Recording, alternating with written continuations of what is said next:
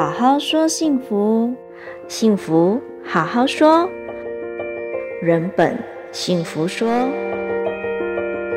我们常说，家家有本难念的经，在生活里，这本经虽然难懂，可却是对我们如此的重要。那我们应该如何读懂这本经呢？原生家庭，英文叫 Family of Origin 的概念。就是要让我们解读这本难念的经。其实啊，我们可以这么看原生家庭：原生家庭就像是我们出生后的第一所学校。那在这学校里，我们的老师就是我们的父母，而我们的同学就像是就是我们的手足。原生家庭这个地方，也是我们情感学习的最初。场所，今天我们就来简单的聊聊我们在原生家庭里的体验与学习。大家好，我是鹏飞，是今天的主持人。今天的来宾就是我们来自佛光智商室的组员秋敏和秀丽。主持人你好，大家好，我是秋敏。哎，秋敏你好，主持人你好，我是秀丽。是，我们都是佛光智商室的组员。我现在想邀请两位回顾一下他们的成长的经验，从他们的眼里来看他们的父母，他们是如何的形容他们的父母的？秀丽，可以邀请你稍微回顾一下你的家庭。说到我的父亲哈，我父亲是位刻苦耐劳、沉默，但是是个有担当的传统大人。和我们呃几位小孩，我们家一家呃五个小孩嘛，都不多话的。但是在那个物质缺乏那个时代，我父亲都是尽量满足我们的基本需要。他在我印象中呢，对母亲没有太多的那种表现在外的那种关爱动作。但是我知道我爸是爱我们家人啊，这个是真的。我能够感受得到，嗯，那爸呢？他也是个呃有怜悯之心的爸爸，他对呃碰到有困难的人呢，都会伸出援手。哦、呃，小时候经常看到他给这些人买吃的，甚至对小狗小猫也会备一些食物啊、呃，这我都看在眼里。那我母亲呢，是位相夫教子。勤劳哦，在我眼中，她是一个气质女性。她的个子很娇小哦，可是她很努力啊，她很勤劳。她陪伴着精神状态不太好的父亲，把我们拉拔大。在母亲身上，我看到了为人妻的典范，也看到了为人母当自强的特质。爸爸生病的时候，家里陷入了经济困境。妈妈在照顾一家老小之余，也接着一些零工帮补家用。经常看到母亲，说真的蛮心疼啊。小时候是看到妈妈人不舒服，她都自己扛着。所以我觉得，嗯，她为了这个家吃了不少苦。我觉得在上一个年代的父母亲，他们的爱通常都是用行动表示、表达出来的。对呀、啊，你说的没错，哎，是的。他们在言语上也许没有太多的，比如说现在你们现代人可能会常说“我爱你”“我喜欢你”“我疼你”，嗯。可是，在那年代人，他没有太多这样子爱的语言，可是他有很多爱的行动。他对孩子的爱，对妻子的爱，都是从他每一个行动、每一个付出里面提。体现出来的。是主持人，你讲到这里啊，我就觉得就是那种实实在在的爱，没有什么花言巧语，没有太多的那种嘴巴说的甜的嘛，对不对？嗯、就是实实在在，是个父亲就把家里照顾好，是个母亲就把饭煮好，就是那种实实在在的感觉，一天过一天的。是，是所有的出发点都是为了整个家。是啊，是啊，真的为了整个家。对对对，是的。好，那我们来听听秋敏如何形容她的父母。秋敏，嗯，母亲，我母亲是一个没有脾气、温柔、逆来顺受的一个女人，而父亲呢，他本身对我们是一个非常要求严格、严厉和严肃的一个人。状态。是，我想可能当时的那个年代，父亲和母亲可能他们，也许他们在延续上一代的那样子的一种形象，在扮演着他们的角色。是啊，他们大概也从他们的父亲或母亲身上学到那样子的方式去当父亲和母亲的这个角色。对，因为就是母亲一向来都是逆来顺受，也就是因为这样子的话，他告诉我们的一句话，这句话对我们呃兄弟姐妹来讲影响非常的深刻。他说的那句话就是：如果你要赚那个人的钱，就算那个人在你脸上吐口水，也要擦掉。嗯，所以可见他这一句话为什么对我们来说非常的深远？因为这代表忍辱。忍辱的意思是，不论你在怎样的情况下呢，你都要去忍受一些不好的待遇或者各方面，去化解一些不必要的冲突，然后以宽容的心态来对待人与事，就避免了很多的纠纷。以前人的处理冲突或者在人际关系上的一种智慧来的，就是很多时候我们不希望有太多的冲突，我们以和为贵，这是相信是我们所。所重视的，我们重视关系，所以希望在关系上面大家都是以和为贵。所以在面对冲突的时候，涵养够高的话，就可以退一步海阔天空。我退一步，我希望对方也能退一步，那我们彼此有足够的空间来化解这样子的一个冲突。其实讲忍辱不是一件简单的事情，尤其是我们在社团或者在工作上。肯定会遇到人事的冲突，或者是因为立场跟那一个好像现况不一样的时候，你要忍忍不下那一口气的时候，你说真的是忍无可忍。但是在这个过程里面，母亲的那句话很奇怪的就会在我们的脑海中显现了，就是忍忍辱，因为不能忍辱怎能负重？所以说，当你被人家误解，或者是被人家误会的时候，其实忍一时风平浪静。所以，我母亲对我的一个影响深刻的地方，其实是在这一边，所以造就了我在我的人际关系，或者是我在我的行业里面呢，我这一点做得非常的好，嗯，所以变成我的人际关系也很好，所以我很感谢我的父母，所以可能这个就是我的原生家庭造就我的思维是在这样的一个想法。那我就想问一下秀丽，哎，是是。你能够想起，就是你父母的一些，呃，生活上对你的影响如何，呃，造就了现在的你吗？当然，我在我父亲身上，就像刚才我说的，我父亲即使是在那样子的一个呃物质匮乏的情况下，但是他都会对身边有需要的人伸出援手。我觉得这个在潜移默化下，我确实哈。呃，从小到到大，又到现在哦，我会时常的在自己有能力的范围内，哦，会给予有需要的人一些。然后我会也不知道怎么样，也不知道是从我父亲身上延续，还是从我母亲身上延续。我会觉得我经常会有一个大姐大的一个样子，我经常会觉得我我要照顾人，我要跑在前面去主动的去照顾我身边有需要的人。我，这可能是因为我父亲的这个特质吧。那我母亲呢？因为刚才我也提到，我母亲是一个呃，为母当自强，她身上真的有这个特质，所以我看到我母亲身上她有一个坚韧的一个特质，我觉得这个是深深的影响我哈、哦。面对困难的时候，有时候会想到我妈那个时候身子小小的，身体有病，但是要改变家里的环境哈，她都可以啊、提起很多的一些啊、担当来去做哦，所以我。常常在想啊，真的这个这个点啊，只要打从心里愿意啊，你老老实实的付出行动，很多时候即使是在贫苦呃困难的那个情况下，我们都可以哦扭转那个局面，可以过得很好。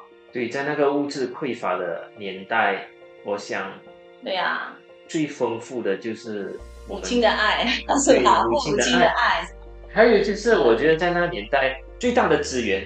他没有，我们没有太多外在的资源。对啊。可是最大的资源看起来是在内在，是是母亲如此的当自强。那时候父亲的状态不太好，呃，他精神状态不好嘛，所以有时候啊、呃，家里的经济收入也不太稳定哦，所以在这一点上，我真的看到我妈，她她真的不简单，真的很棒，真的。是。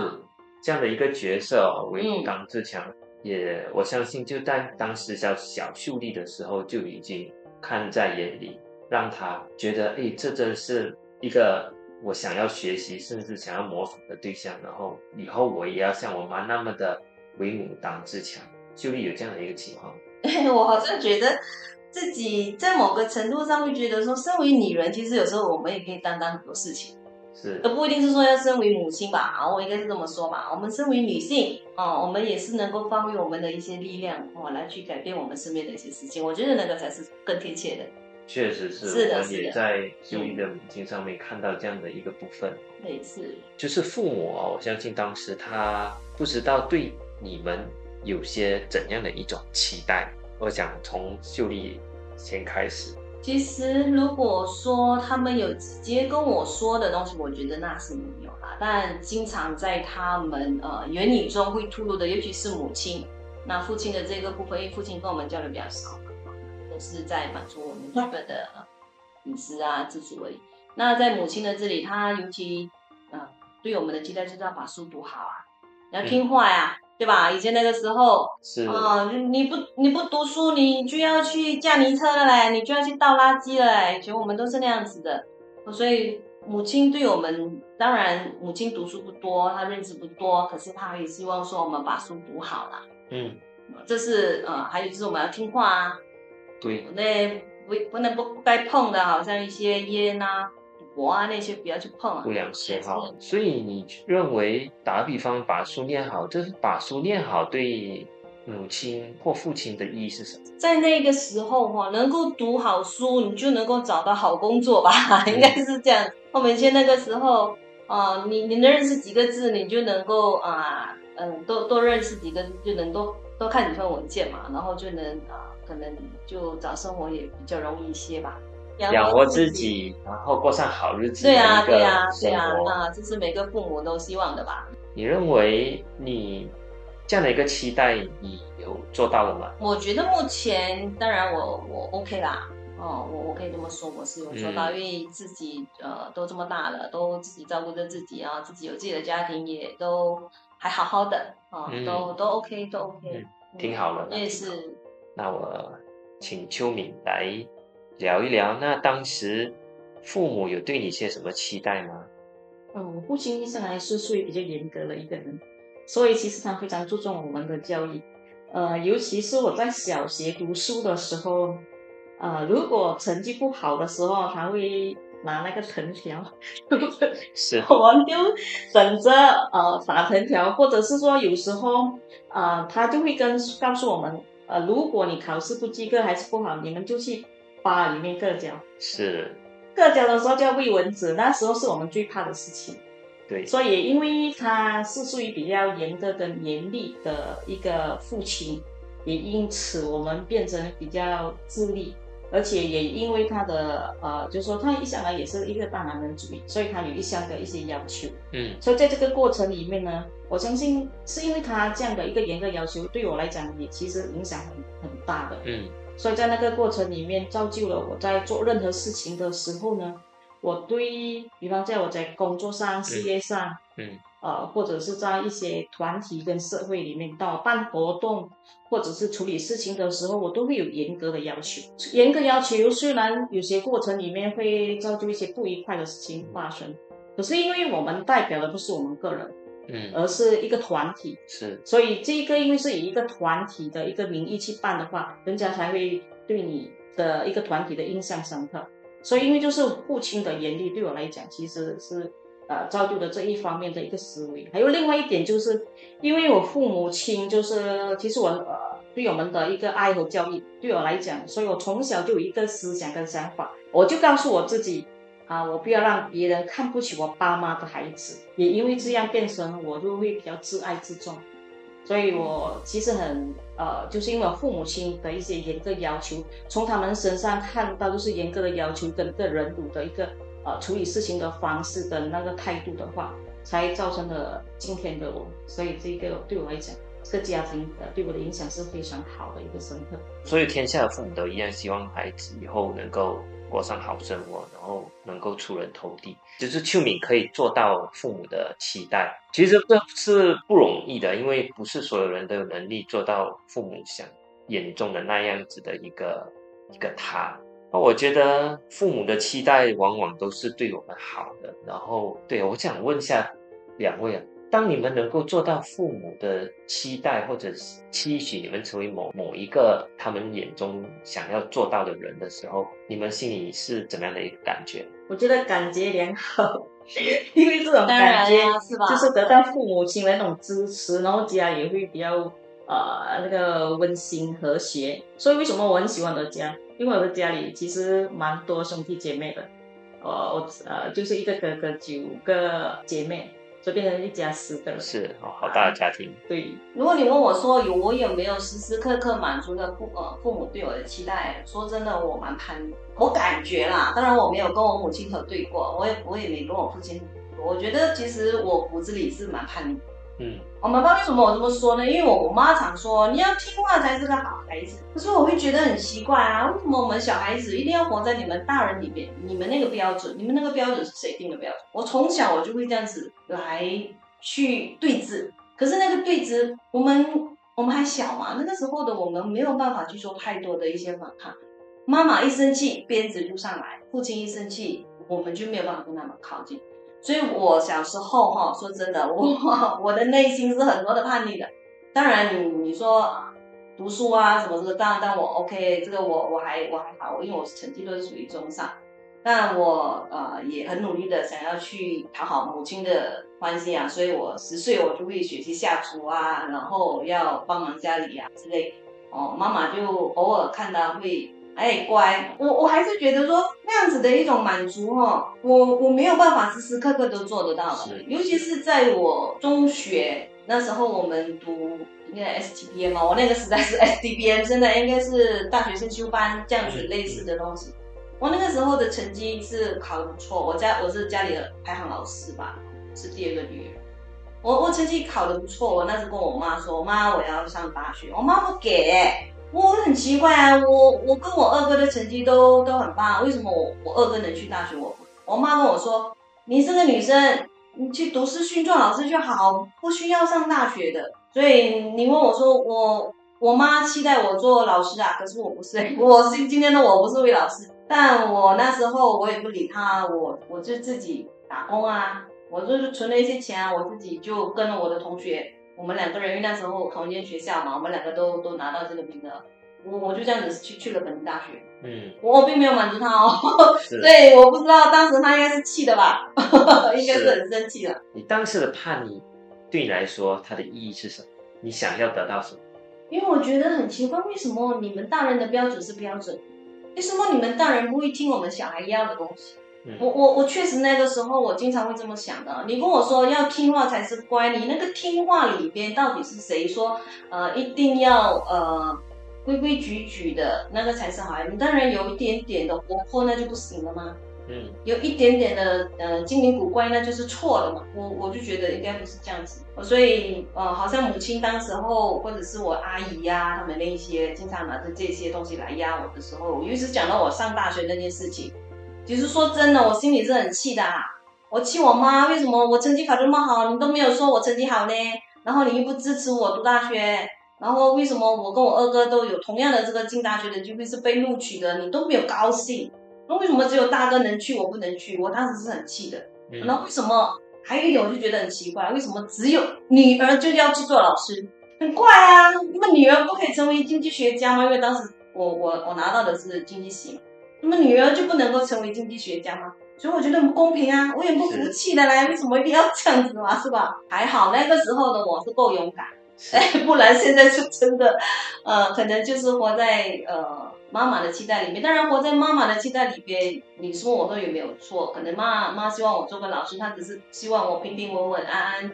快快乐乐的过日子也是没错，那我心里边，我其实内心里面，我想要有更多自己的天天地，自己的一些理想嘛。是哦，所以我就觉得我当时是很勇敢。你这叛逆哦，是在为你的权益发声。谢谢你主持人，对，谢谢你看到了我。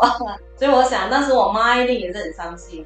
是，我想在家里面总是这样子的，我们尽可能的去满足父母的需要，或者他们对我们的期待。可是我们也很难忽视自己的自己的声音和自己的需要。对啊，我们内心有一些梦想想要去追求啊。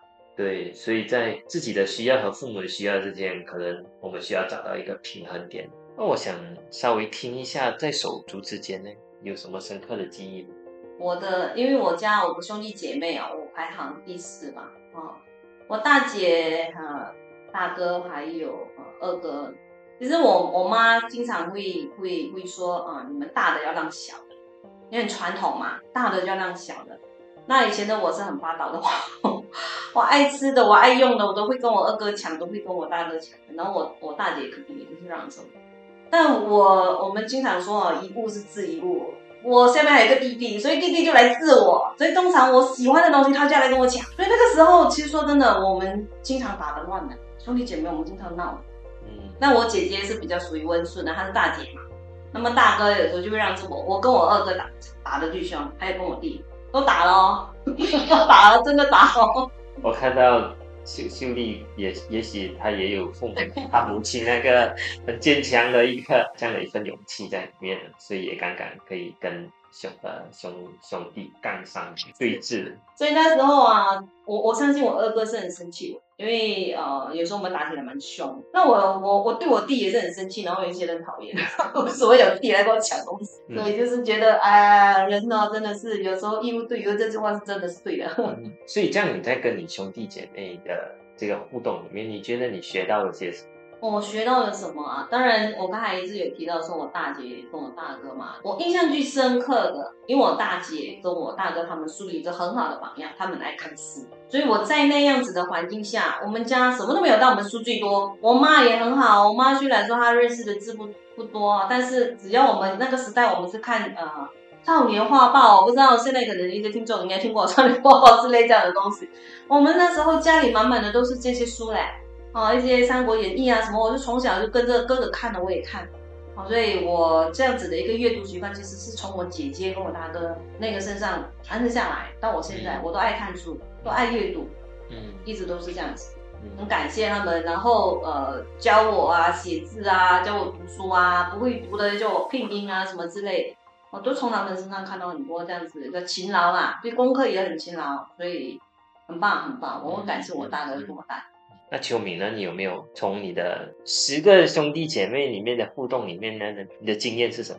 可能是因为我排第八也是比较小的，大姐、二姐、三姐呢，他们和我的年龄相差蛮蛮多的。他们三个大是在新加坡工作，所以和他们的沟通会比较少。嗯。然后第四个姐姐呢，就是她有一段一阵子呢是去别的叔叔的家。帮佣，在那个帮佣的过程里面，因为我叔叔是本身是老师，所以就变成他觉得读书非常的重要。所以在家里的时候，我我记得小学的时候，他每一次都叫我马来文的背那个 ejaan，就是拼音拼读。所以那个过程里面呢，有时候呃他会很严格的要求，变得有时候我很生气，就发脾气还是怎样。但是这个过程里面呢，他告诉我读书是非常重要。嗯。可能也因为这样的一个情况里面呢，我今天其实非常感谢我的师姐，因为如果没有她严格的要求，我相信我也是呃在小学的成绩其实值得骄傲是啊，我一定在前三名的。哇哇！所以就是，所以我感谢我父母亲，虽然是啊、呃、有这么多兄弟姐妹，然后最开心的就其实就是新年的时候。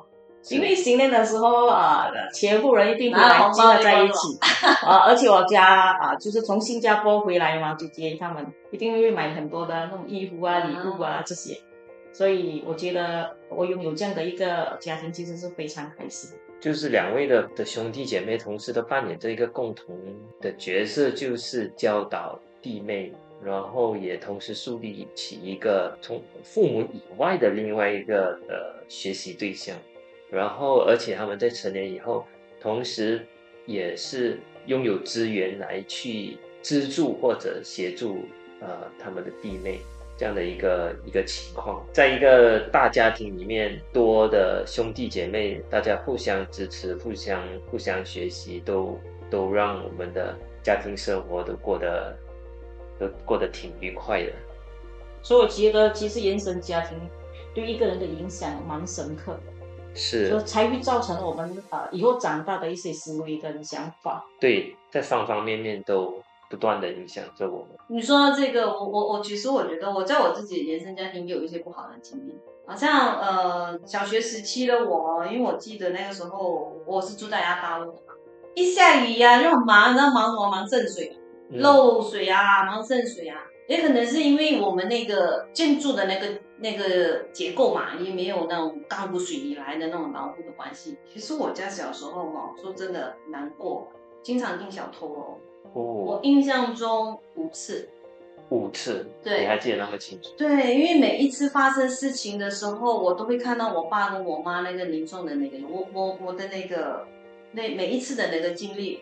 每一次他小偷来敲哪个门，进哪个地方，然后拿了什么东西，哪个地方动过，我都有一些印象，零零碎碎的一些印象。我最记得有一次，那一年我九岁，那个印象非常深刻，因为才过了年，我们每个人都好难得过年有红包。那一年我的红包被偷，然后很难过。然后那一天早上，我我我印象也非常深刻。我妈她睡醒了嘛，然后她发现的时候家里有进了小偷，然后把把我父亲叫醒的时候，那那一天我们是需要去上学，她让我们赶紧的穿上了校服，然后她拿了两毛钱在我手上，那一个情景我到现在哦这么多年了，我还一直记得。她说这两毛钱你拿去下课了去食堂买吃的，因为每一天早上我妈都会帮我们准备早餐，可是那一天因为家里发生这样的情况，她没办法帮我们。我我这个握住两毛钱的那个那个画面哈、哦。真的是，我现在回想起来百感交集哦。我不能哭，我知道家里发生事情，我是不能哭。我妈也没掉泪，我不知道我爸，因为我们都去上学，我不知道我爸在报警啊什么之类的，这我不懂啊。但是在我那个小小的年龄里边，我对居住环境的这个安全感、这个踏实感，我本我是极度的渴望啊。因为我不知道什么时候我家旁边哪个门就被撬了，然后我的钱不见了，我不知道。然后另外一个部分我也知道，那我们真的一无所有，因为你像你想象一个家，你一一直被小偷这样子的时候，真的是一无所有的。你已经是我们讲下雨已经漏雨了嘛，哦，然后钱还要被偷了呢，哦，所以我知道那个即使是那个小小小的那个两毛钱哦，很多时候它真的是我们的救命稻草，也是可能是因为在那一件事情发生在我的脑袋里边，呃，留下非常非常深刻的印象，所以我一直告诉我自己哈，只要我有能力。只要我真的办得到，我身边有需要的人，我都愿意给他这个救命稻草。我妈是这样哦，家里发生什么事情哦，学业绝对不耽搁。这是我妈一个对我们很好的一个教育。她除了不耽搁，她这两毛钱，她在为你的肚子着想。对啊，担心我们饿啊，所以我妈是很疼我妈。对，她还没有忘记，还交代，真的，她当时的话交代。我可以想象到那那样子的一个母亲的叮咛，这两毛钱让你。记得，无论家里发生什么事情，你在两毛钱你去要把自己的肚子填饱。发生什么事情都要把自己照顾好，我觉得这也是我妈在无形中一直在告诉我的。我们真的不管发生什么事情，都要把自己照顾好，然后自己真的有这样的能力的时候，也要去帮助我们身边有需要的。这里我们都听了好多秀丽和秋明在家庭里当时的经历和他们的学习。我觉得挺多感动的，然后我也听听到了他们许多的学习，让他们在社会上哦，甚至在当到时候到现在，如果有家庭的话，他是可以怎么样的去应对生活里发生的不同的情况和不同的挑战。到这里，我想让两位稍微总结一下，就是在这个家庭里，你想要感恩的是什么？我觉得家的一个意义很重要的就是。一定温馨和谐，而且还有支持的力量。因为如果家里有支持的力量的话，我觉得我们无论遇到困难还是状况的时候，我们都有坚持下去的力量。这个是非常重要的一个核心价值，就是互相支持、互相陪伴。呃，秀丽，那对我呢？我当然我我我非常感恩我爸妈在那样子的那个。带哈，依旧把我们带在身边，但我很很感恩，我爸妈都没有把我们送走嘞，所以我很感恩，哦，我们都还在。然后我也感很感恩我我的姐姐啊，我哥哥啊，出现在我的生命里面。虽然我们经常有摩擦，可是血始终是浓浓于水啊，这点我我非常感恩，我们始终都在。啊，还有我弟，其实说到我弟哈，嗯，觉得心有点痛，因为他让我看到了，就是他很努力的在活着。我妈妈的这句话就是：“你听话，你才是个好孩子。”他很用力的在他的生命里边去证明他自己的价值，因为他是老最家家里最小的老幺，但也因为他活在一妈妈一个这样子的一句话的时候，他走不出来，他的情绪非常的纠葛，他最后伤害的是他自己。他那一年，他我弟三十六岁，哦，我还记得，也是在年后哦，大年。十二的时候，我弟在公司倒下中，然后几个月过后他离开了我。所以当我在把家里的每一个人摆在我的面前做一个联想，我去看我这个原生家庭的时候，其实我看到我父亲，因为他是长期的遭受到精神上的一些压抑，他心脏病爆发离开。那我看到我弟，因为他身边有很多的关心，中风身不舒服离开。我看到我母亲哦，我这老母亲，她长期的腰有生病哈，所以她腰都是一直是很痛。我看到了她对生命有很多的无力感的不安全感，因为人家嘛，又经常进小偷啊，爸又生病，她怎么会有安全感？所以当我一一的理清这一切之后，我我对我家里所有的人，我对我大姐啊，对我二哥啊，哦，我我对我父母亲，我有更多的包容和谅解。那我也告诉我自己，虽然我自己哦，在这样子的一个环境下长大，我自己也有。更多的允许我自己，跟接纳我的不足。哦，我们在太阳底下努力的生活着，都要把自己的情绪照顾好，把自己的情绪照顾好过后，身体才能够好起来，我们才能过着一个品质的生活。所以，我真的我觉得啊、看到他们，然后也看到了现在的我，我觉得一切都是感恩。确实是我们在生活里面，我们在原生家庭里面经历了如此多的酸甜苦辣的事情。那我很想邀请听众朋友们。有机会的话，我们能能不能试着回顾一下我们的原生家庭，在你的原生家庭里面细细的参与，再一次的品尝一下发生的啊酸甜苦辣的事情，然后你再从这酸甜苦辣的世界里面学到了什么？那这原生家庭所体验到这些事情，如何帮助了或者成就了现在的？好，我想我们今天的分享就到这里，谢谢两位，哎，谢谢主持人的分享，谢谢大家，谢谢大家。下次见，拜拜。若您现在处于需要有人聆听或理清思绪的阶段，可以拨打佛光之上市的热线或预约面谈。好好说幸福，幸福好好说，人本幸福说。